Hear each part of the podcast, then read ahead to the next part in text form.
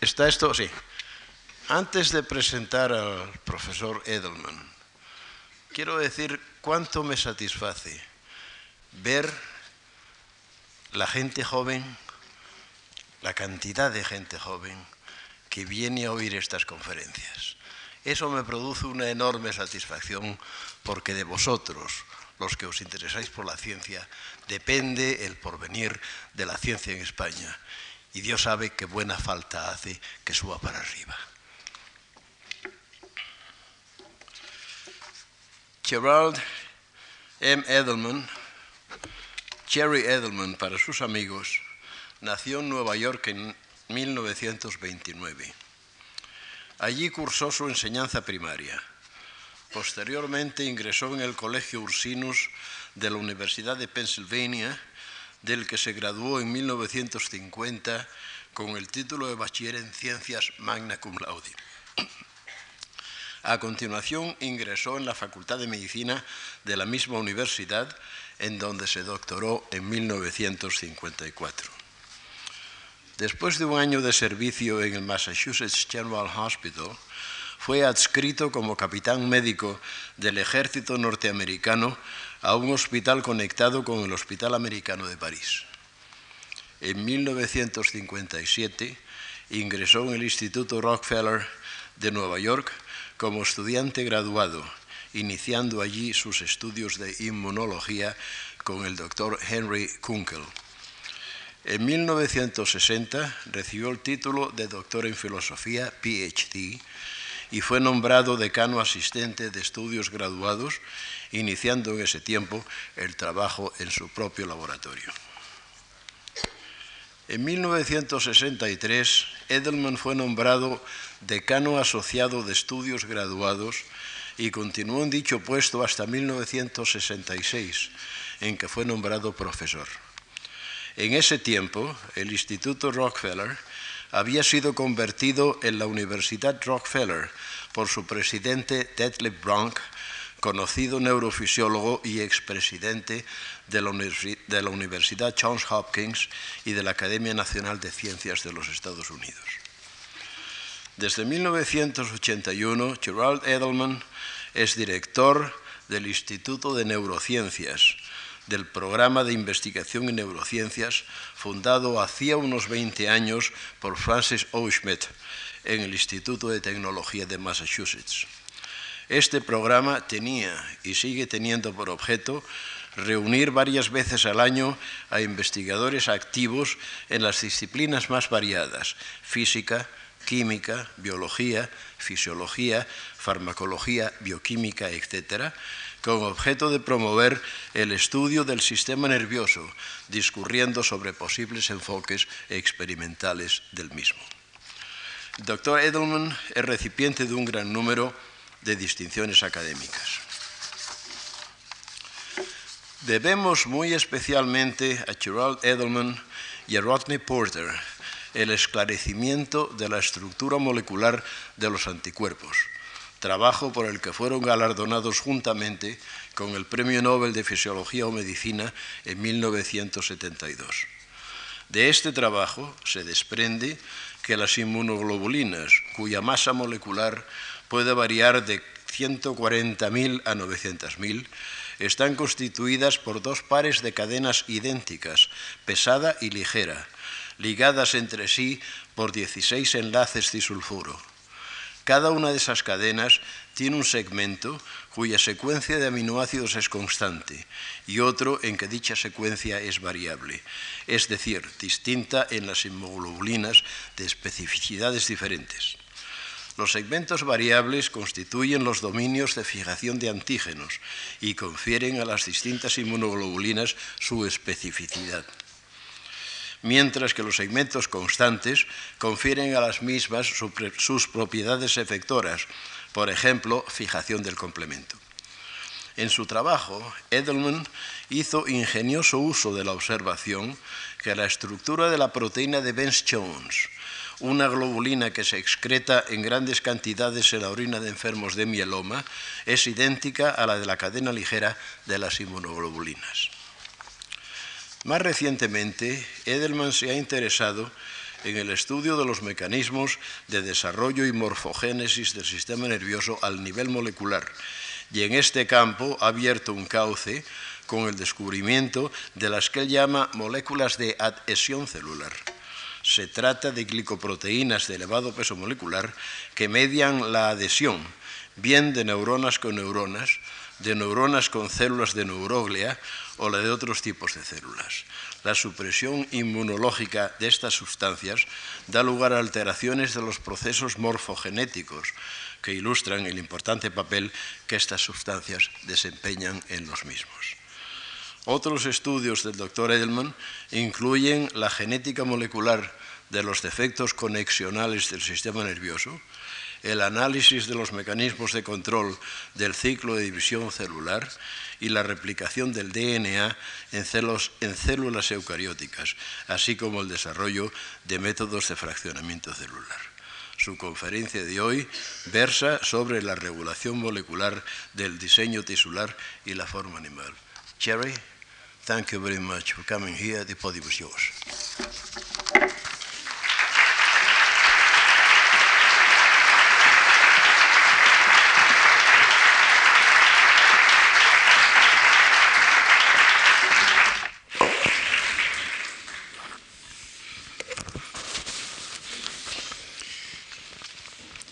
Thank you very much, Severo, for these very kind and detailed remarks, which I deeply appreciate. I am uh,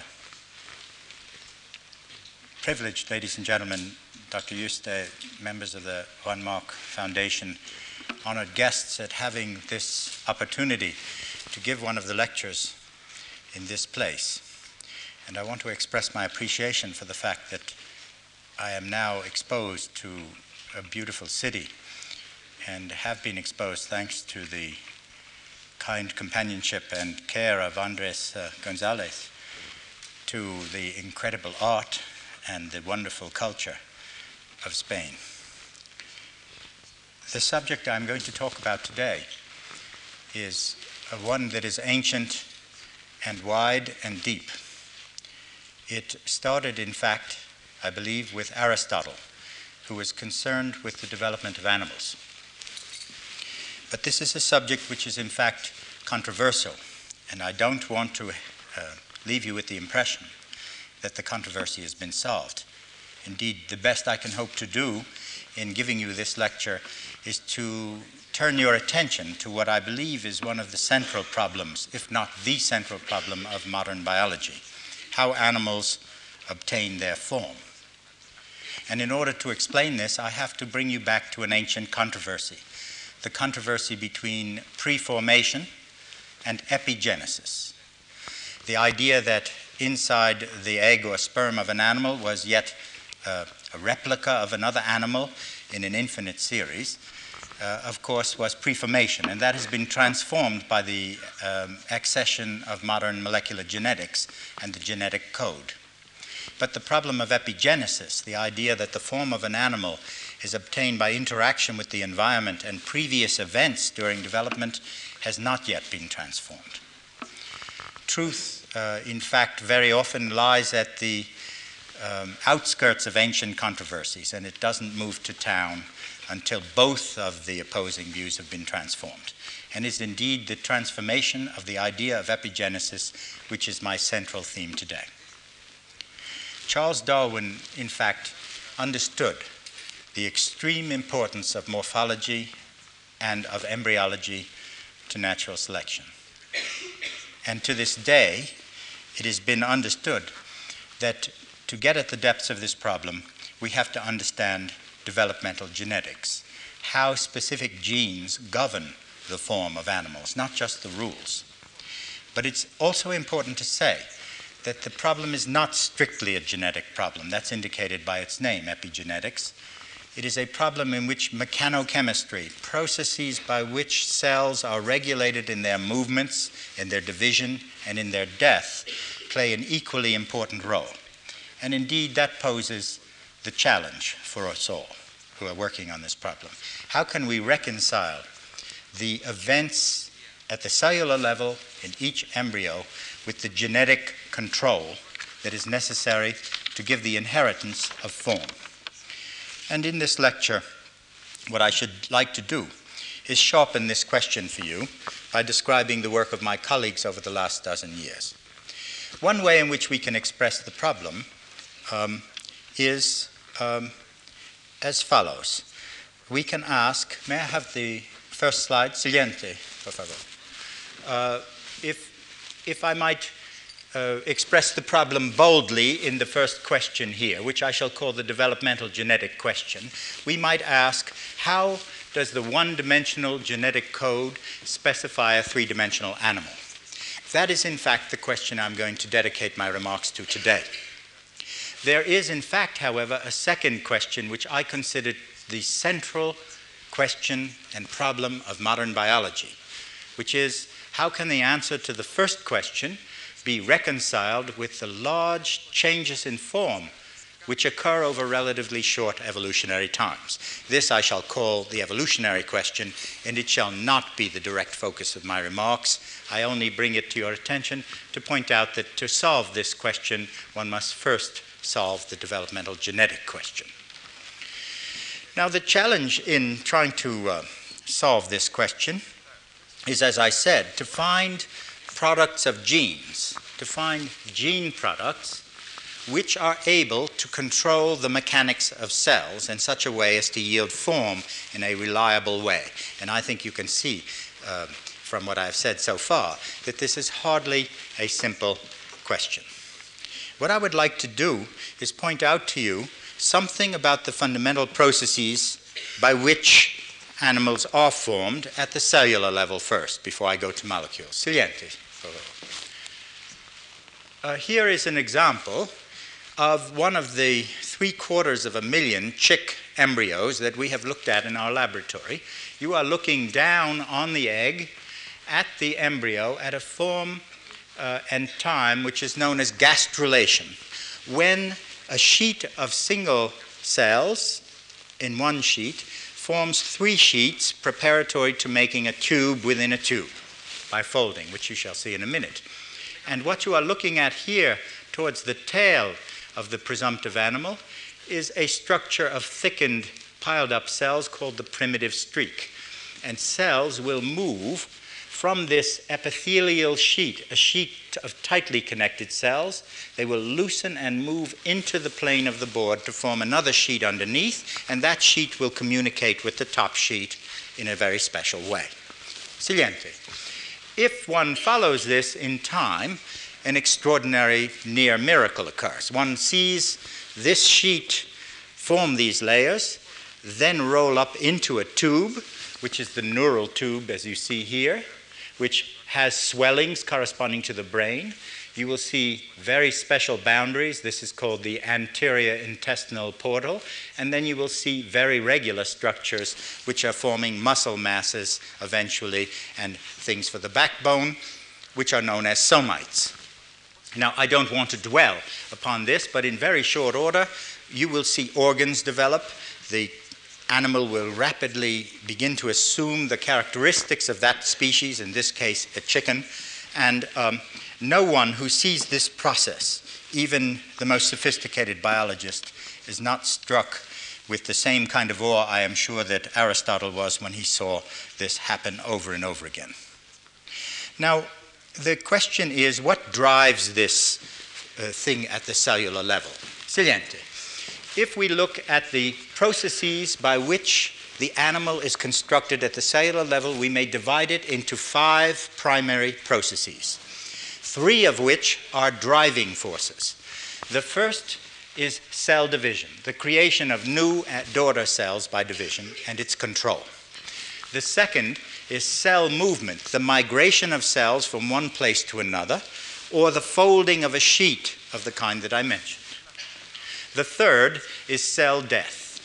The fact is, it is not commonly appreciated that very often structures are made during embryology by killing rather than by creating new cells. These three processes you see have a mechanical component. They lead to increased or decreased numbers or movement of cells. But they are blind even though, in fact, the molecular processes by which they are controlled are quite complicated and we don't understand them to this day. There are two other processes that we can call regulatory processes because they tend to take these blind driving forces and uh, accede uh, to form. The first is my proper subject, interaction or adhesion. And the second is a very special form of gene expression or differentiation, which is called embryonic induction. It is called embryonic induction because it depends upon the place and it relies upon the signal from one collection of cells to another to alter which genes are expressed in each of the participating pairs. And so we have these five primary processes, three driving forces, and a set of regulatory forces, and it is fairly clear that one can saliente. One can take two extreme positions about how, with these forces, one might at the molecular level create form. Uh, for purposes of simplicity, for those of you to whom this subject is new, I shall give a kind of vulgar name to the two models here. The first model might be called a model of addresses or street addresses, in which cells have uh, an extraordinary number of different kinds of proteins on their surface which mark them so that one knows which cell will attach to which according to which protein will bind to which. Now, it's quite clear that in a structure as complicated as the brain, that would require a very large number of different protein molecules to link one to the other. Another way of putting this in a simple minded fashion, uh, in which the expression of these molecules on different cells, named here 1, 2, 3, or 1 prime, the complementary molecule, would be to say that the animals put together like Lego toys. That is to say, that you have a very specific prearranged address in which each cell clicks into the next cell. In other words, there is cell recognition. Now, the model which I shall favor with evidence today is an alternative model. And uh, that model here is named uh, cell adhesion molecule or CAM regulation. But I shall, for purposes of just description and when I summarize my remarks, call it glue control. You might imagine that there are a very small number of glues. Rather than having specific addresses, cells have glues. And glues of one kind can bind to the same kind but not to another kind so that wherever I have a different pair of glues across glued collectives of cells, there will be a boundary, since one glue does not bind to the other. Now, in this model, there are in evolution created genes which will express and create molecules through translation and the protein synthesis called cell adhesion molecules. They will be expressed on cell surfaces, and in order to regulate the processes of form, they will change at the surface by a process called surface modulation that I will describe uh, briefly in a moment. Namely, they will change in amount, in position, or in their gluing strength in such a way as to alter the motion of the cells, one next to the other, and that alteration in motion will change the pattern of induction or the exchange of signals between two glued cell populations. Now you can imagine if these cells are glued and then released and glued and moved to different places that you can generate different forms. The question is how can you do it precisely and how can you do it with such an elaboration as to create a structure like the brain in which, for example, in the cortex there are one million billion connections. Now, obviously, this could not work if it were not a dynamic process with a feedback. It must repeat itself over and over again in different places or milieu so that the glues recursively appear and disappear and redistribute themselves to control the way the cells are attached.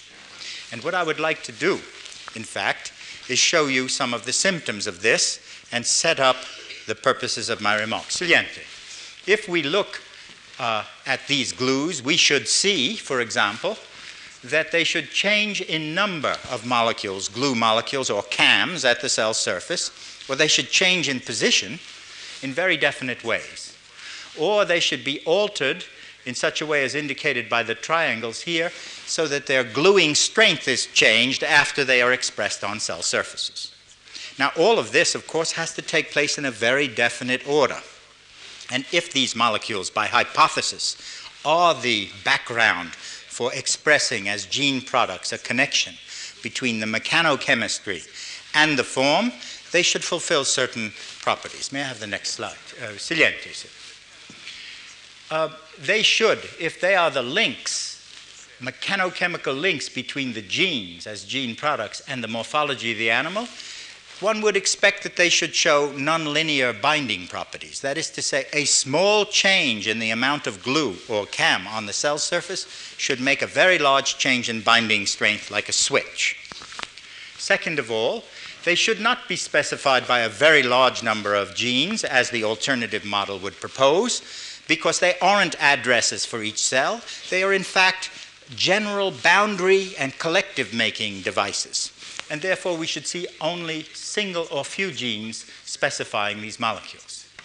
Clearly, since the glues must be expressed and re expressed and modulate the surface, they should have local signals which govern their appearance biochemical signals which say turn the glue on, turn the glue off. They should show defined sequences of expression from animal to animal. If uh, that were not the case, we would obviously, whatever the model, not get identical chickens uh, beyond the level of mutation. We would get very distorted animals, and indeed, we would have to show if this is to be believed, that each particular individual shows the same sequence of glue expression. And finally, to make organs and detailed specificities of the cells that are put in the position of particular forms, these glues should be correlated with cytodifferentiation. May I have the lights, uh, please, for whatever, the slide off. Um, now, uh, let me therefore give you the plan of my lecture.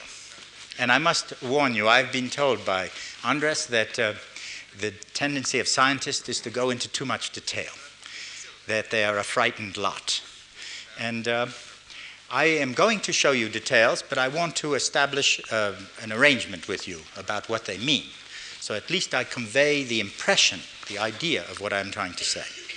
What I should like to do is show you our studies of the structure of these molecules, say something about their binding, tell you a little bit about the genetics, but not too much because it gets very complicated, but enough to indicate that I fulfill the criteria I mentioned to you, and then turn to show you in two examples how these glues are appearing in a very exact order, animal to animal, within a species. Then, what I would like to do, and I'll do that in the nervous system, that will be the first of my examples. Then, what I would like to do is show you a most extraordinary and exciting experiment, which we have. I dare say you mentioned Severo, the um, Bence Jones experiment.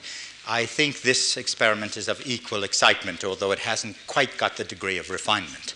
And that is concerning the feather, of all things, bird feathers, which we feel, if we understood, we would come very close to understanding a man.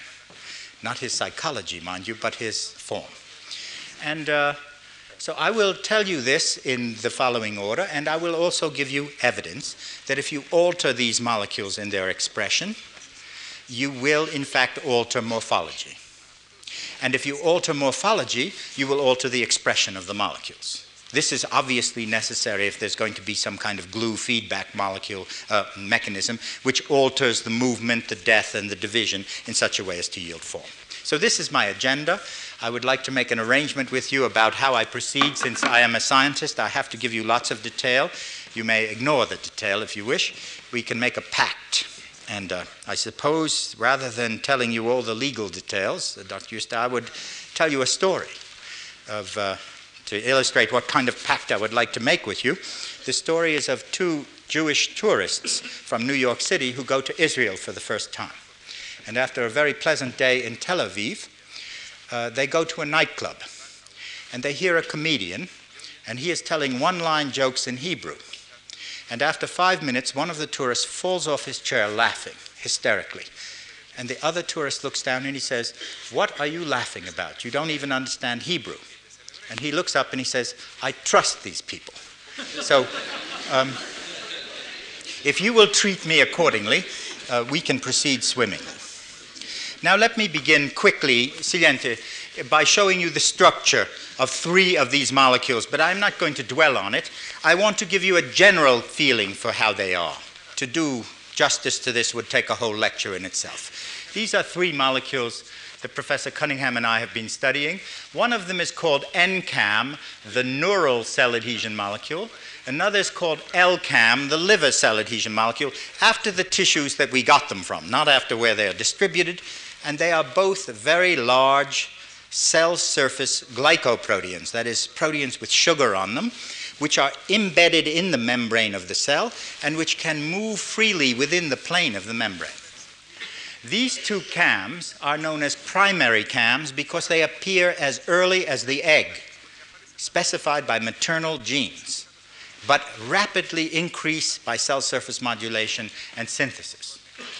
These uh, CAMs are organized in a very special way. If this is the cell membrane, the amino terminal or the most outer portion of these CAMs, of course, this is not the folded version, but the linear version, these are the binding sites.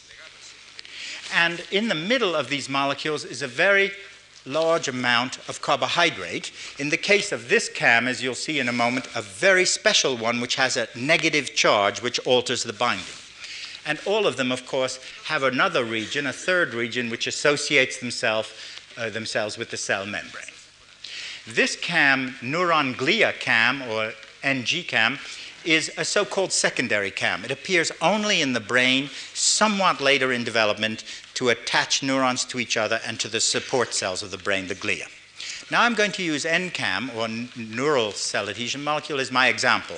Siguiente.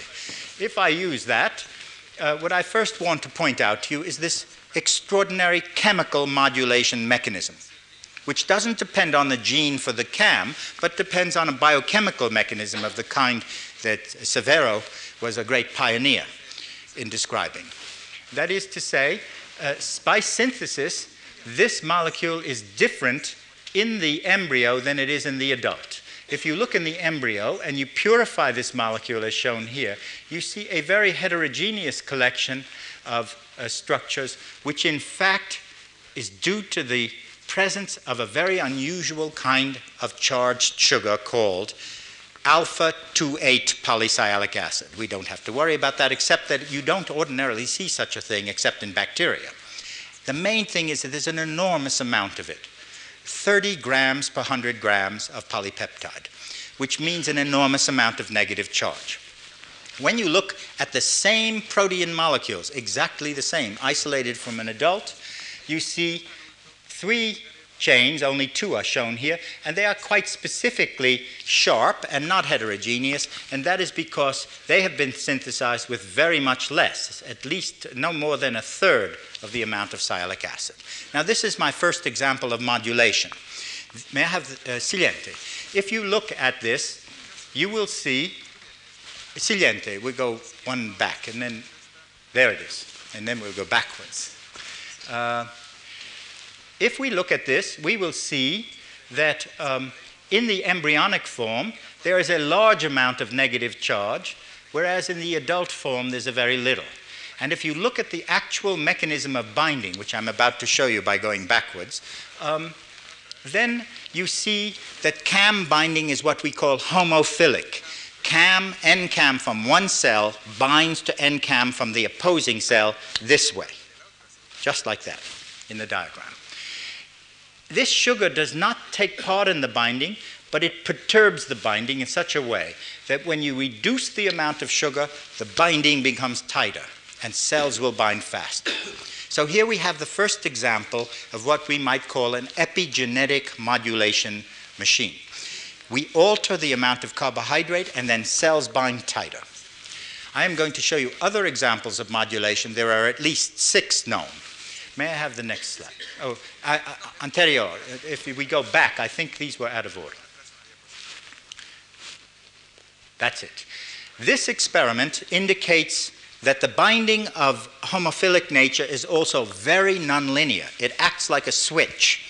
And I can show you this by describing an experiment in which we placed the purified NCAM molecule in lipid vesicles which are artificial, without the cells. and then we threw the vesicles at each other. They bound by homophilic binding. And we could compare the E and the A form at equal amounts of density at the surface of the, of the particles. And what we found was that the rate of adherence of the particles was increased by a factor of four when we had less sugar. So that's a perfect example of a nonlinear rate change. But an even more striking one is if we keep the form the same, here the embryonic form with a lot of sugar, but double the amount of the CAM at the cell surface, there is over a 30 fold increase in rate, a fifth order dependence, which means that it acts very nonlinearly. Uh, I think two. yes, siguiente. Now, I want now to turn to say a little bit about the genetics. What I have said so far is these are large, intrinsic cell surface glycoproteins that float on the surface of the cell because they are embedded in the membrane, and that they can undergo modulation mechanisms by changing the amount or changing the sugar charge or changing a variety of other things. And so that fulfills one of our criteria, but I want to now turn to the question of genes. We have been able to isolate the cDNA, the uh, a, a, DNA copy specifying the sequence for CAMs, for two different CAMs for the first time just a month ago. And I want to say something about that because that's very exciting. I think, Severo, you'll be very happy to hear this since you mentioned the immunoglobulins. The first thing we discovered was there is yet another form of modulation of NCAM. There is only one gene specifying NCAM. You can do this with molecular genetic tricks and show by cutting the gene in various pieces and examining the maps that there is only one gene, and we have in fact located on chromosome 9 of the mouse in a very definite locus. But when you look in the actual cells, you see that while outside of the cell membrane all the CAM chains are identical, they really come in three flavors, three different versions in which the mode of self-attachment, cell attachment is different. Well, one gene, three chains. How do we do that? When we analyze the genome, the actual genomic DNA, and the so called introns and exons, these black bars are the exons which come together to form the message, we found an extraordinary thing that the chains are formed by RNA splicing.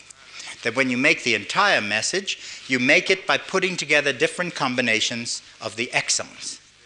For, for example, the LD chain, the large domain chain, which has a very large domain inside the cell, is specified by these exons, all of them except for number 15. The small domain chain, which appears in different locations, is made by the same thing, but it skips 15 and also skips 18, and so puts together yet a different domain.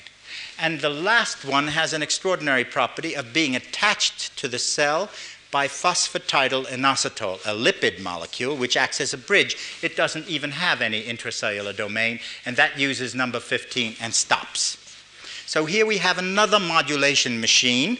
The CAMs keep the same structure for binding, but the behavior as a group on the cell surface is altered by RNA splicing, and I'm going to show you an example of that later when we look at cells. May? Siguiente. Now I must speed up a little. I see I'm getting too intricate, like a scientist again, and uh, I must just tell you something very exciting. When we finished the entire gene structure of this molecule, and here I'm repeating that there are three chains formed by this RNA splicing, we found another feature which is tremendously exciting.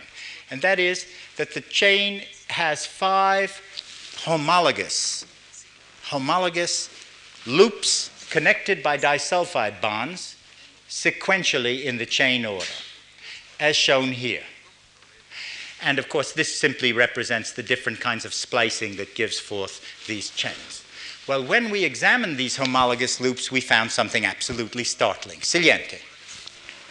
And this, I'm afraid, did not happen by prediction, but by a kind of fatality. Uh, when we compared these homologous uh, sequences of the five loops, 50 amino acids long, and they are lined up here, and it doesn't matter what they read. The main point is the boxes indicate where they are identical. We found a most exciting thing that they are homologous to the immunoglobulin molecule. that when you look at the light chain or the Bence Jones protein Severo mentioned, or the heavy chain, they are homologous to NCAM. And the exciting thing about that is the suggestion that a cell adhesion molecule is the precursor in the evolutionary sense of the entire immune system, saliente, which is shown here as a family of molecules. This is the one that we analyzed, the immunoglobulin G, which have a series of domains, as you can see, with disulfide bonds. And here is the comparison of the other members of the family that control the immune response by linking cells to cells by various molecules. And here is NCAM. And you see that these domains here would be homologous to these, to these, to these, etc. Could I have the lights, please? So the um, next thing is that here we find an extraordinary relationship of a fluid tissue, which is for defense of the body, to something which is putting the body together. Now I must turn very briefly to say it would be very useful to look at the CAM, at another primary CAM, the LCAM molecule, to ask is it too related or is it different? I said before that NCAM binds to NCAM, LCAM binds to LCAM, but LCAM does not bind to NCAM. That's how you make the borders. And so we were not surprised, Saliente, to find that, uh, Saliente, uh, to, to find on the uh, complete genetic structure of the LCAM molecule that it was quite different.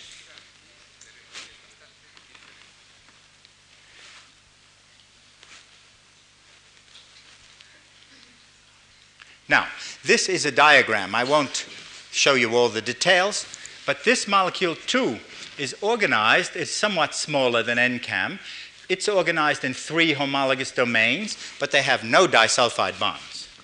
It is a transmembrane molecule. We can see a very hydrophobic section that uh, uh, interacts with the lipid of the membrane, and it has a cytoplasmic domain, and it too would bind to LCAM from another cell, but not to NCAM, but they are utterly unrelated. Could I have the lights? So, what I've said so far is we have these extraordinary proteins, and the ones I've described at too much length perhaps are really not the only ones. There have been three more discovered, but not much is known about their structure. But you must imagine there are not huge numbers of them. They act as glues, they stick to each other. If two cells have the same kind, they are likely to adhere. If I change the amounts by modulation, the cells might break loose and move somewhere else to adhere again, or if they re-express another CAM, they might adhere in another way. That's the vision I want to leave with you, that there is some kind of control of the gene expression of these molecules which is related to form, and now I must turn to my next subject, which is a major one, which is to show that if this is the case, in the formation of the embryo, I should see a very definite sequence at particular places of turning on of the glues at borders. And I'm going to show you that. May I have the saliente? If I look at uh, this, and this is a summary, and this corresponded to that blastoderm, that uh, first chick slide that you looked down on, it was colored and prettier in that one. Uh, you would see that every cell had both N and L cam. You will remember I said that the egg contains N and L, but there's much more of it here. This is in the chicken, and rapidly a very important embryonic induction event occurs. Cells, as I told you before, begin to migrate into the plane of the board and form another sheet which sends a signal up, and when that signal is sent up, all of the L disappears from the cells in the center here of what is called the presumptive neural plate. That is the structure that will fold up and form the nervous system. So all L goes away and on the outside, at the boundary, all of the N goes away. Cells are not moving, they are simply responding genetically to signals from below to make a border. And then, of course, in rapid order, this is going to fold and undergo other movements. But the main point I want to discuss is that this very same event repeats itself in a great variety of locations of embryonic induction and at every major structure, such as the intestine, the eye, the feather, the kidney, etc. I'm going to be talking about eyes and feathers. So let me begin with eyes and with nervous systems, of which eyes are a part.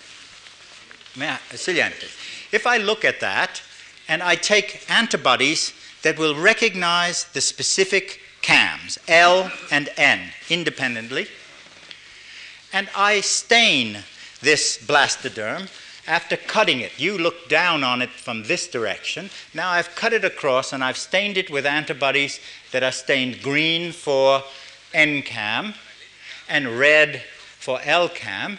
And I notice that every cell expresses both molecules. Wherever I look, even in the region of the primitive streak where cells are beginning to move in and form another layer. But when the cells move, they lose the CAMs. They modulate the cams down from the surface, unglue themselves, and move in to make another sheet. But even more excitingly and more dramatic is that event I described briefly in the cartoon, which is if I look at the presumptive neural plate, if I look a little later than this, at this plate after it received a signal, the NCAM is increasing in amount in the plate. This is supposed to be symmetrical, and the LCAM has already disappeared. The LCAM that was there is now gone away and is increasing in the part corresponding to the skin. And NCAM will decrease. Now, at the top of the tube that is formed from this central neural plate, the neural tube, which you see in cross section here, is a very special set of cells called the neural crest, because it's at the top. These cells migrate to form the entire peripheral nervous system. They spread out and they separate from each other, migrate, and then collect again to make clumps of cells. And my colleague Jean Paul Thiery and I have dis- studied this, and what we found is that when they migrate, they lose the CAM, the NCAM on their surface. It goes down. They migrate on another molecule, a substrate molecule called fibronectin, and when they get to their location, where they are going to make a ganglion or a connection of various nerve fibers, they turn on the NCAM on their surface, aggregate, and differentiate into a ganglion. They have gone from what's called an epithelial sheet or an epithelium to what's called a mesenchyme, loosely associated cells not glued by CAMs, and then they've gone back to an epithelium. This is a fundamental process which is accompanied by the modulation of CAM. Now, I should say very briefly and quickly, these are not the only molecules that do this. There is another class of molecules known as SAMs, substrate adhesion molecules, and we have recently discovered a very exciting one called cytotactin, saliente. In this case, what happens is the cells do not have the molecule associated with the surface, but they secrete it into the street, as it were and it may have glued up the projector in such a way that the rest of the lecture will be only motions on my part. Now, cytotactin is a very interesting protein because it appears in three extraordinary waves uh, as development commences.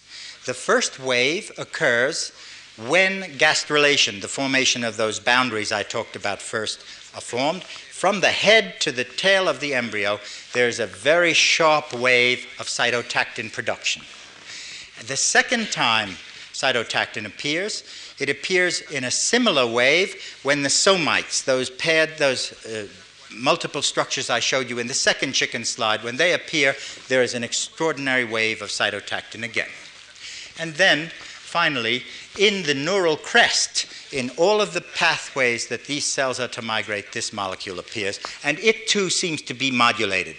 A way of looking at it is that CAMs are the bedroom communities, and uh, SAMs are the highway molecules. You see SAMs wherever loose cells are going to migrate, you see CAMs wherever cells are going to loosen up or clutch together and make a uh, connected boundary. Now, um, I do not wish to run ahead of myself uh, and neither do I wish to sing a song. So I will wait just a, a small moment and summarize what I've said so far. What I've said so far is that both CAMs and SAMs will be modulated. I am not going to discuss uh, SAMs very much more extensively. I want to show you one example of how you can change the movement of cells that make the brain by altering uh, the distribution or the binding properties of CAMs. And I also want to show you how CAMs and SAMs will collaborate. Perhaps we could have the light while we're trying to uh, fix the mechanics. Good. And I will try to see if uh, anything is happening over there. What, um, what I would like to say is that um, our next step is to try to show how, if we perturb these molecules in the order of their expression, we should show an alteration in the actual structures. And the example I'm going to use is the cerebellum. And I can describe this in the hope that we will have the slides back by saying when you make the cerebellum, you make a bunch of layers of neurons. If this is the outside of the brain and this is the inside, cells on the outside migrate down certain other cells called glia. Actually, the name comes from glue. When they migrate down, they migrate in a radial fashion in a very orderly way. And what I would like to show you is that the layers that they form are the result of very careful, regulated modulations of a CAM and of a SAM, of the CAM NG CAM and of this SAM cytotactin, one made by neurons, the other made by glia. Could uh, I have the lights down? I see a light over there that looks like an exploding star, and uh, that means there is hope. Well, maybe one speaks too soon. um, you see, my problem, ladies and gentlemen, is I don't know the nature of the difficulty. This is like science itself. Well, um, let, me, let me now go on and describe, because this will save us time, I can go ahead when they finally get that to work, by saying that I'm going to show you. Um, this example of the perturbation of the cerebellum. And then what I would like to do is go through a series of examples in which we attempt to show that if we alter the binding of CAMs, we alter the structure of animals. We actually disturb them. And then what I want to do is show the opposite, that if I simply mechanically alter morphology, that the CAMs will go out of kilter in that they will not be expressed in the right order. Now, I need a report. I need a message because my strategy is going to be quite different, I assure you, if there are no slides. First of all, we can have light. Um, but if there are going to be slides, uh, I will try to anticipate what they are going to be, and then, with your indulgence, speed up. I'm trying to figure out whether the guilt is mine or not. so, what I'm going to do, uh, if that's permitted me, and I hear from uh, Andres Gonzalez that it is possible to have them, is anticipated. If not, I think we will ask for the lights and just uh, try to describe what I'm going to say without the advantage. Now, I see that there are slides moving, but I. All right. In the meantime, without that message, let me, uh, let me say, here we are. Now, if I say Silienti, probably some disaster will happen. This, ma- this machine hears my accent. And um.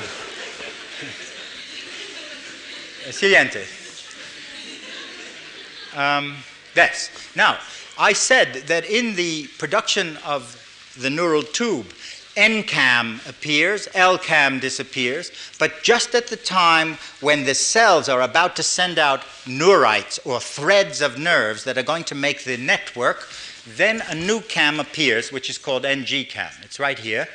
It's quite different from NCAM as a structural map will show. It's not the same, it's not specified by the same gene. Now you are going to see a horrendous slide, which is only there to show you that this happens in the most microscopic sequence in the brain as a function of time. This molecule turns on and off. Uh. Now, if I look at that next slide, I will show you that when the NCAM appears from the egg, NGCAM does not appear until about the third day. And then it appears from animal to animal in an exact series of locations. And I want to take you through those locations until we come to day 10 or so, when the cerebellum, the organ that uh, controls your balance and your smoothness of motion, is being put together. And we are going to use this as an example. Later on, after this appears in the cerebellum, it disappears again in certain kinds of nervous tissue. And NCAM then undergoes this E to A change, which makes the binding tighter. So you must imagine a whole series of up and down expressions and alterations of the chemistry. Now let's look at an experiment to examine whether we can change the structure of the cerebellum by changing the movement of the cells using antibodies against CAMs. May I have the next slide? Silienti. If I look at a section of the cerebellum. This is the surface of the brain, this is the depths. You must imagine a series of radial glial fibers which you can't see, and the cells are going to be migrating through from here to here to form a layer. This section is the same section stained with NCAM antibodies and with neuron glia or NGCAM antibodies. And the first thing you see is the cells which are dividing up here to form a population which will move are not stained. NGCAM only stains cells that don't divide. The second thing you see is as they move from the so called external granular layer through the molecular layer to form the internal granular layer, there's an enormous increase in the amount of this NGCAM. It is modulated up. Now you must imagine that what's really happening is that that's changing the interaction between the nerve cells that are moving and the glia, just like a glue. Siguiente. When I look at NCAM, I see this RNA splicing occurring at just this point. This is a slide which shows a stain. This is the surface of the cerebellum. This is the external granular layer, the molecular layer, and the internal granular layer, and the cells are moving in like this in columns to form borders. When I look with the antibody against the, the small domain or SD chain, I get this picture. But when I look at the one which has spliced in a big intracytoplasmic piece, I see this picture. It only stains the molecular layer. So accompanying the NGCAM light up is an NCAM uh, change that alters the mobility and the binding properties of the molecule. Now the experiment. Siguiente. When we add antibodies to uh, a culture containing slices of this cerebellum, you must imagine this to be the outside and this to be the inside, we label the cells with radioactive thymidine so we can see granules. And we watch as a function of time when we add antibodies. This is the normal case. The granules are everywhere, and the cells pass very rapidly through the molecular layer to form the internal granular layer. When we add antibodies against NGCAM, the cells stop right at this border and do not move into the molecular layer. When we add antibodies to the cytotactin, a SAM molecule, then they enter into the molecular layer, but they stay there. And so you must imagine these structures are formed by the collaboration of the control of two different kinds of molecules, one made by neurons, one made by glia. Now I turn to, having said this, that there are obviously sequences of expression of CAM molecules, and obviously I can alter shape. I must fulfill my promise and tell you that if you alter CAMs, you really disturb structure. Could I? Siguiente. If I look at a retina, for example, I can take a chick retina out of the eye at six days, put it in an organ culture, and add antibodies to NCAM. These uh, retinae, which are not disturbed, form very regular neural layers, and when you look electron microscopically, the cells are uh, perfectly normal. When you add anti NCAM for six days in culture, as this process is forming, you get an enormously disturbed mosaic retina, which is a complete mess. The cells don't have the right spacing. This is altered. And if you think that this is because it's in the dish, let me mention an experiment in a living frog. Uh, siguiente. Uh, my colleague Scott Fraser and I decided we would implant an agarose spike which contains anti-NCAM antibody in the brain of a frog, in that portion of the brain which maps the visual field, which maps the retinal fibers onto the brain in such a way as to give an orderly picture of space. And uh, you can record this map on that place, which is called the tectum, at these locations while shining light into the eye, and one can see whether there is a regular mapping of the spots of the light onto this electrical activity, which corresponds to the retinal fibers coming in at a very orderly map. And in the unperturbed case, you do indeed get a very orderly map. This is the position of the maximal portions of the map, and this is the overlap of neighboring regions uh, in the map on the tectum when you shine light in different parts of the eye. When you add anti-NCAM in this place, the map is severely distorted, it loses parts, and there's an enormous overlap of the fields, and recently we found that all the nerve fibers are disturbed. What happens after that is if the antibodies go down, the nerve fibers regrow and you get yet a new map, not like the one you would have formed. Siguiente. Now, I want to look at that process for a moment to show you another factor, which is that all of this that I've been telling you tells you that there must be local signals which are turning the cams on and off at very specific places and layers and are switching these modulation mechanisms. Here is an example of nerve fibers growing out of a ganglion in a dish somewhere over there, being dragged out by so called growth cones, which are like amoebae, pulling them at the same time that they bundle together by NG-cam to make big bundles or nerves. If you add anti-NG-cam, these bundles do not form or fall apart, and you get a much different pattern. This is in the dish. We thought about this and we realized that the um, extension of these fibers is caused by a growth factor called nerve growth factor. And therefore, we took some cells in culture, saliente, and we asked the question what would happen to the two neuronal cams, NCAM and NGCAM, when we add such um, uh, a factor?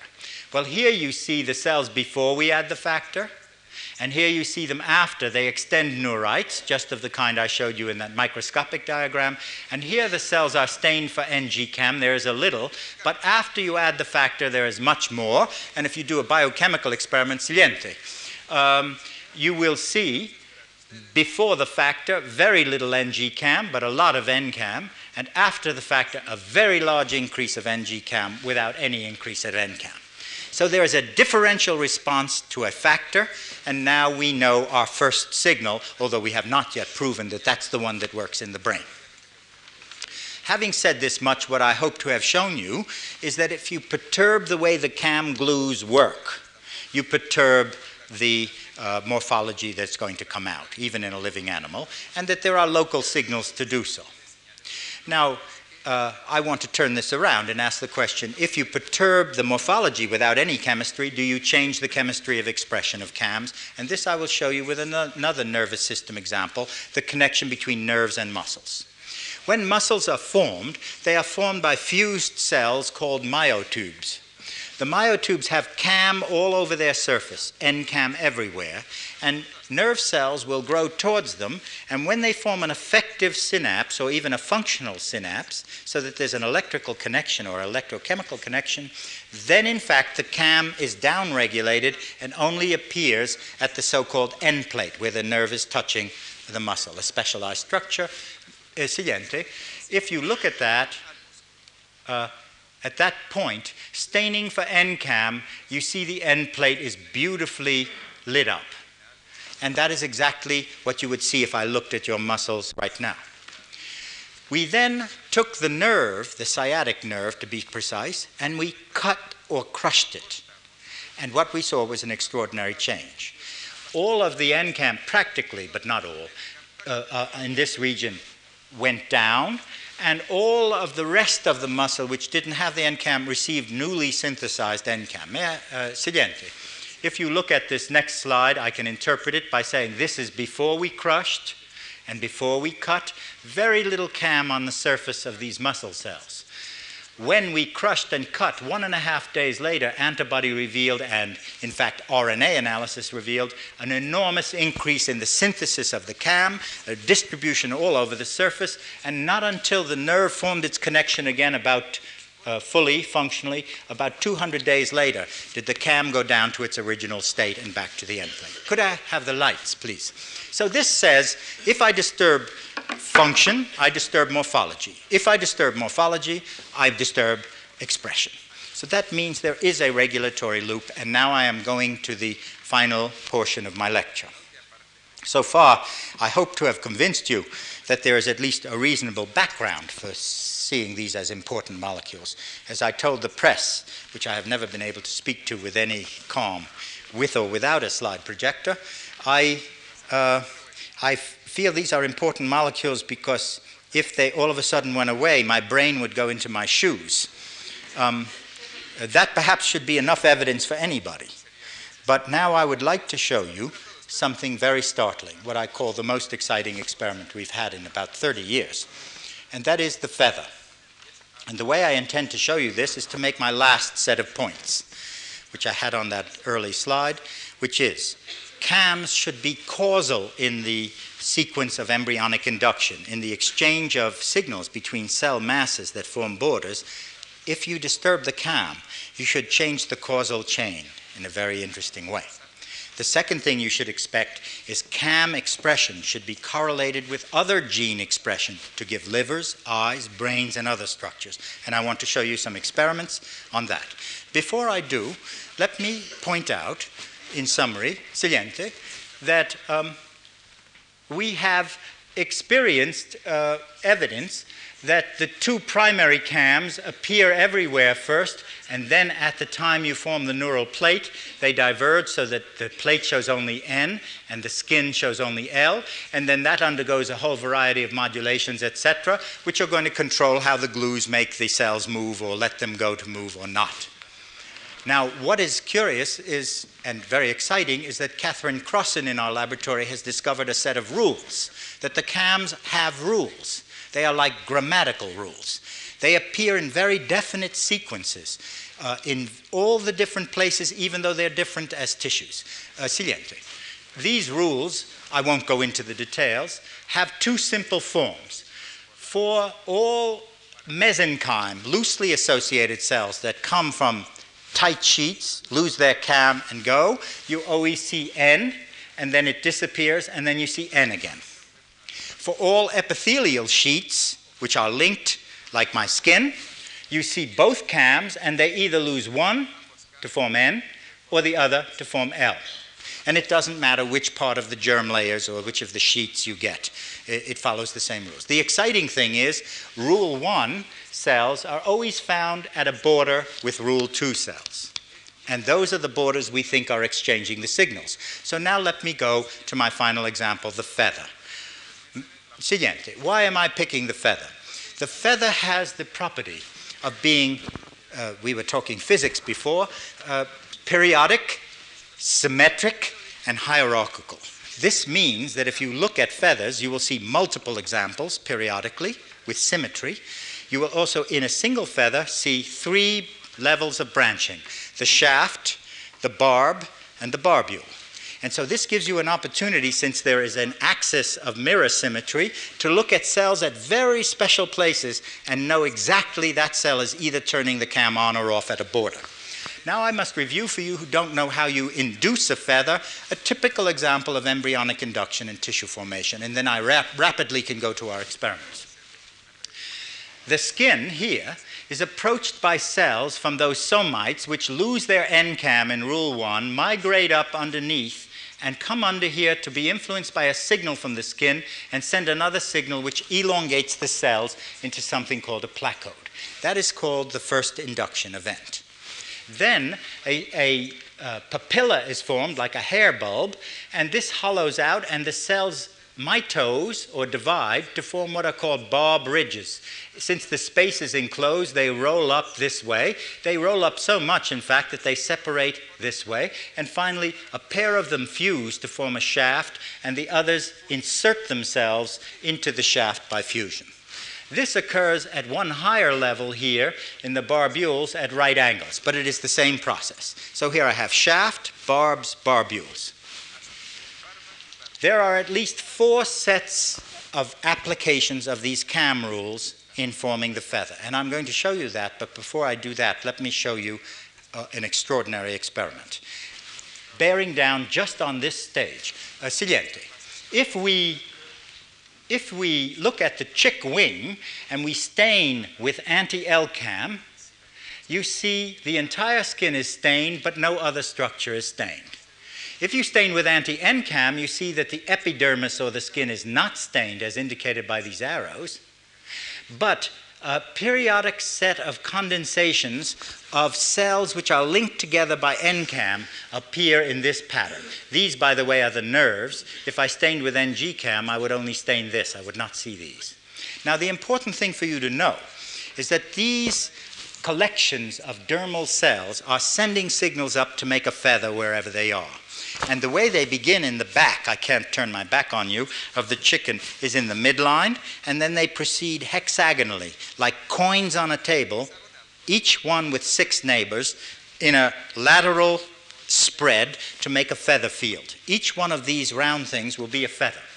And you can see that if I cut through the, the wing this way, a cross section, this is the closest one to the spine. It's the oldest one. If I go way out at where cells are just migrating in, they just turned on NCAM. There are more of them, more of them, more of them, more of them, more of them. This is the earliest one. And you must imagine they're packed like coins on a table if you could flatten it out. Now, the experiment. We take the skin. In fact, to describe this, if you'll forgive me, it'll take a minute more. I need the lights because I have to jump up and down. Um, when you see an experiment like this, you you wonder uh, about, about nature. Because uh, one always distrusts logic in this life, actually. You, you try to say as a scientist you do, but in fact, life is a very dense and unpredictable thing. And so when something like this happens, you clutch it with your both hands. And uh, so I have to describe the logic first.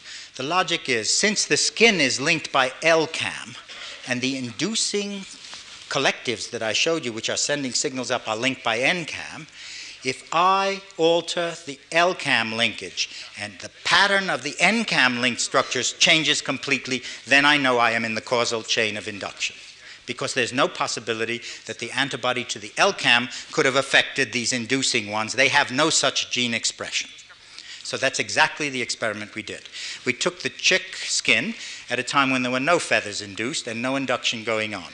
We put it into organ culture, and we saw that under ordinary conditions or with an irrelevant antibody uh, to just anything, that we were forming beautiful feather hexagonal close packed arrays. You can see that saliente on the next slide. We have to drop the light, and here it is. Here is the skin these are tracings of these. And what you are looking at, these black dots, are the dermal condensations. You are looking through the transparent epidermis to the underlying inductor. These are the things that are sending the signals up to make feather in each place. And if you looked very early, you'd see only one stripe here and one uh, level, and then they would proceed out in this hexagonal array, roughly hexagonal array. Here is the experiment. You add anti LCAM antibodies for three days. They cannot affect these structures which are stained here, but in fact, they do. What you get instead of a hexagonal packed set of blobs or dots is stripes. Those stripes are formed in the dermis, which is not linked by LCAM at all. So you have obviously, by decreasing the coupling in the skin, altered the entire signaling in such a way as to give stripes. Well, now comes an even more exciting part of the experiment. If you take the antibody away and you wait 10 days, saliente, if you have the unperturbed case, you get a hexagonal array of feather filaments, which are perfectly normal and expected. And if you look at the perturbed case, you get structures that look like scales. Now, we have not disturbed the genes. We have disturbed the gene products of something which links the epidermis together, and yet the entire pattern and fate of the structure, which is determined by the underneath, not connected to the perturbed one, is altered. We have constructed a computer model which you can't take too seriously, but which gives you a feeling for what might be going on. Siguiente. What we have done is assumed that uh, the L linked epidermis cells are constantly sending down a signal.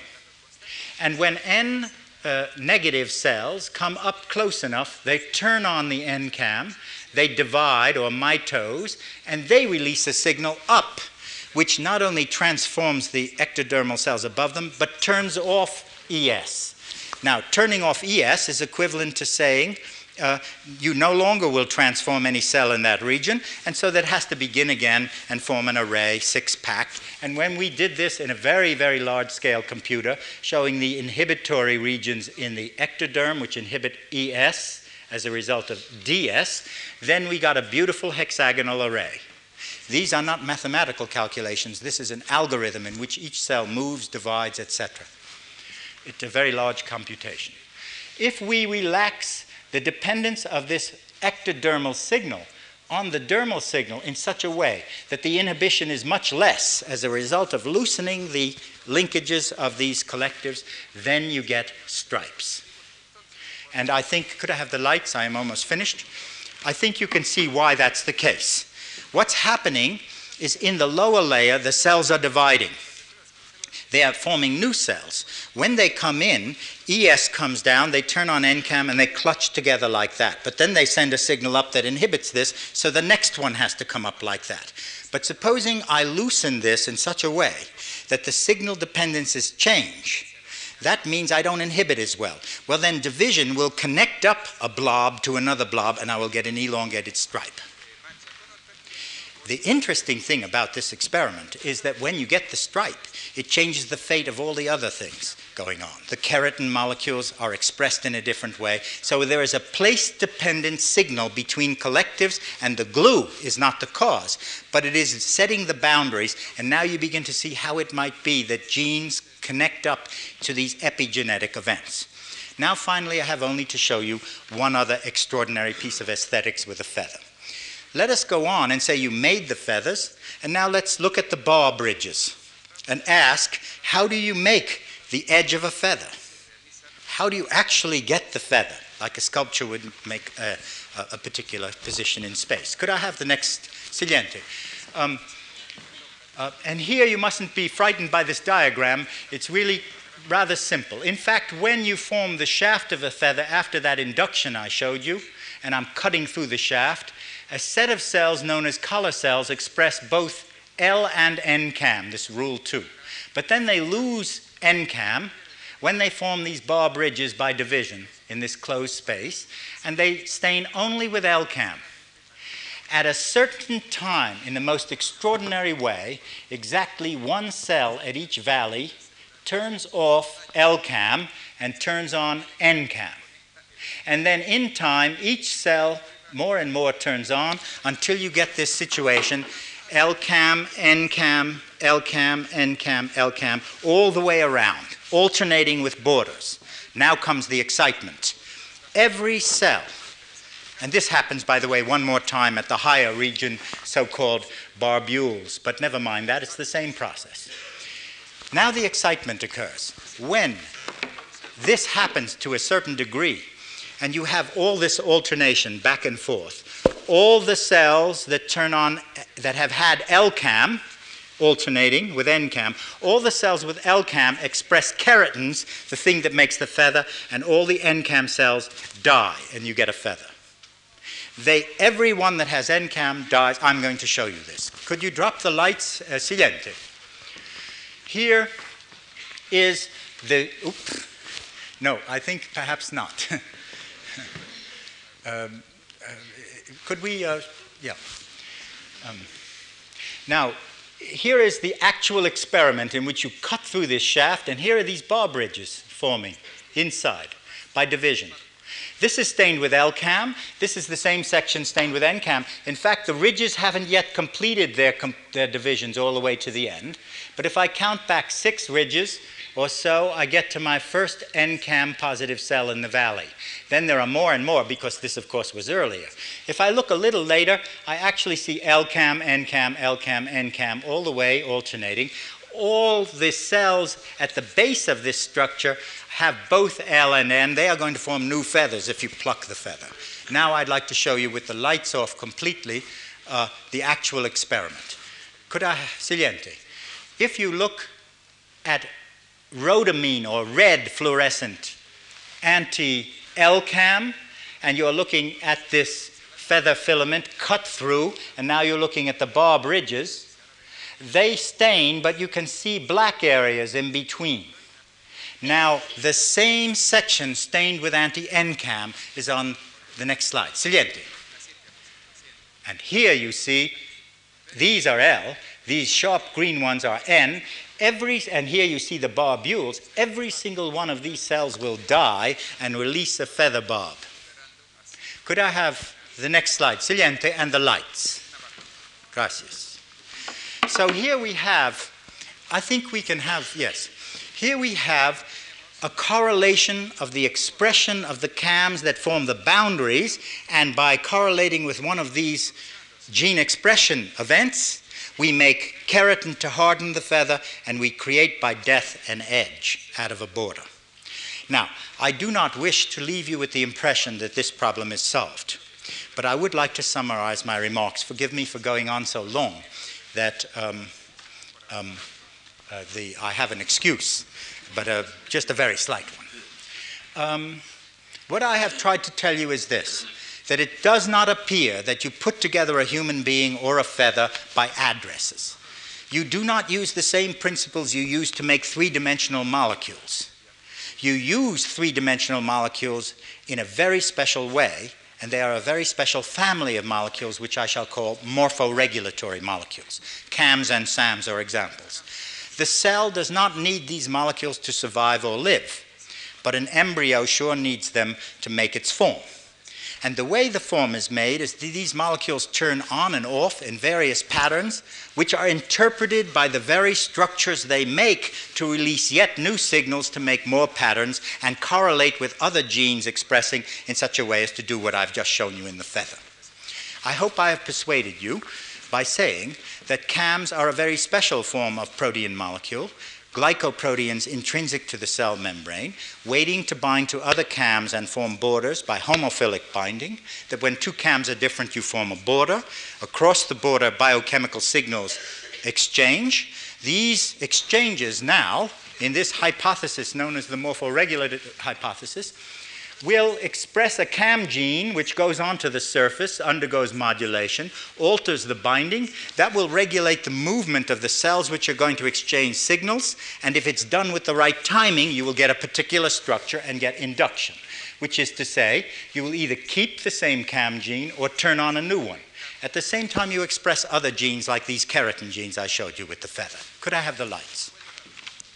And thus, instead of the idea of having millions of molecules pre specified by evolution, you have a relatively small family. I would suspect, although it's an empirical question, maybe dozens, which form these borders with these extraordinary changes of a nonlinear kind, controlling processes which the cells are themselves creating. And that is the potential or hypothetical answer to epigenesis. That in fact, the driving forces of the cells are being tethered or held back by very special gene signaling to these CAMs, which release or don't release in a particular order to give the animal. Now, you must not load too much onto the developmental genetic question, which I have hoped to expose to you. Quite clearly, it is evolution which selects the shapes and thus selects the timing of the various regulatory genes which are turning on to make a chicken or a human. This is an example, ladies and gentlemen, in my opinion, of the new biology, not just molecular biology. I believe I have demonstrated to you that, in some sense, anatomy, which is a subject I hated in medical school, is uh, you, you, see, Freud said that anatomy is destiny. And uh, a medical student would say anatomy is boring. And uh, I say anatomy is regulatory biochemistry. I hope by saying it I haven't bored you. Uh, what I am trying to say is the new biology will link biochemistry through molecular biology and genetics on the other side to these higher order regulatory loops, which are the ones that Darwin would have loved to see. And I would like only, in ending this lecture and thanking you for your patience, to say that I think he would have been pleased at the, um, at the kind of picture this is, although it is far from complete. Um, I think he would have been pleased because he would have understood that while large changes can take place, indeed in evolution, it's by gradual alterations and not everyone succeeds. So you mustn't think this is lingua franca it's perfectly clear that sometimes if you make a mistake in a cam, it is a disaster. My lecture doesn't allow me to tell you that in diseases there are really extraordinary uh, changes in cams. Finally, let me say that every scientific effort is just a transformation. It's not an ending. What has this uh, transformed? Well, I think to some degree it has transformed the interpretation of the problem of epigenesis. It has not solved it. What it transforms the problem to is an exquisite biochemical problem. What are the regulatory elements in the genes for morphoregulatory molecules, and what are the signals which tell them in a particular place turn on and off? This agenda will certainly occupy us for 10 years. But the fact that very many laboratories are now becoming interested in this problem and very many experts more expert than myself interested in evolution are attacking the evolutionary problem from this point of view, we have a good deal of hope that we will understand the problem that Aristotle first exposed for us. Thank you very much.